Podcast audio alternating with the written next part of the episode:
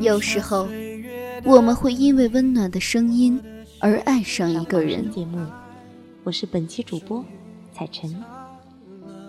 彩晨每周最快乐的事情，就是在这里和你们相遇。有时候，我们会因为动人的文字而爱上一个人。很久都没有跟大家在这里见面了，我是默默，还记得我吗？聆听青春的声音，分享岁月的故事。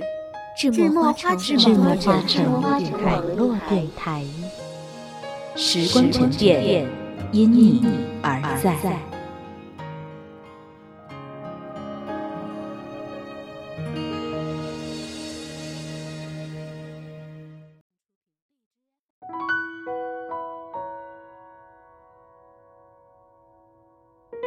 亲爱的小朋友、大朋友们，大家好，我是利和国际艺术教育爱声音主持表演学院的默默老师。铸造领袖口才，培养非凡画家，成就超级童星。今天要和大家见面的是爱声音明星班的李瑞莹小朋友。瑞莹小朋友在二零一七年夏青杯香粉赛区的比赛中取得了二等奖的好成绩。今天要和大家分享的就是他的获奖作品《福妮儿》。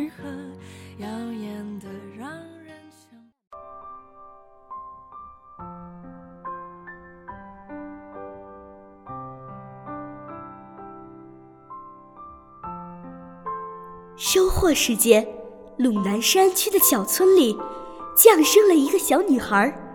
沉浸在丰收喜悦中的爸爸望着场院上。金灿灿的麦穗儿，笑着说：“哎呦，咱妮儿有福，就叫就叫福妮儿吧。”转眼七个年头过去了，小福妮儿到了上学的年龄。望着村里一样大的小伙伴都背上了书包，小福妮儿缠着妈妈说：“娘，娘，我要上学。”我要读书。可是小福妮儿哪里知道，爷爷去世时欠了一大笔债，爸爸上山砍石又砸伤了双腿，家里生活的重担全都落在了妈妈一个人的身上。妈妈不忍心让女儿失望，抚摸着福妮儿那乌黑的短发说。妮儿啊，啥时候你的头发长到齐腰那么长，娘就送你去上学，啊！盼啊盼啊，小福妮儿在期盼中又度过了两个年头。当她终于发现自己真的拥有一头乌黑的长发时，她再也按捺不住喜悦的心情了，大声的喊道：“娘！”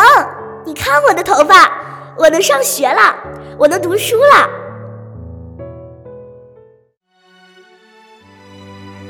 妈妈再也不忍心欺骗天真的女儿了，她一把抓起篮子，转身向山上走去。那正是酸枣成熟的季节，漫山遍野都是红红的、耀眼的酸枣。妈妈采也采，摘也摘。突然，她眼前一黑，从山上掉了下去。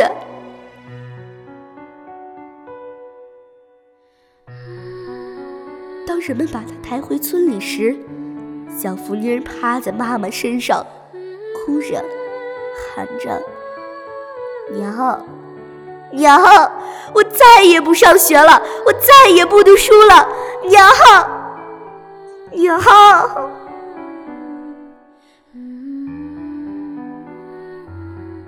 第二天，在通往城里的路上，走着一个梳着短发的女孩，手里拖着一条长长的辫子，两眼呆呆地望着前方。有人说，那就是福音儿。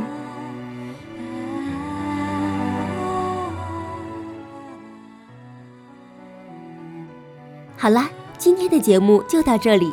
爱声音，开启童声最强音，期待小朋友们的加入。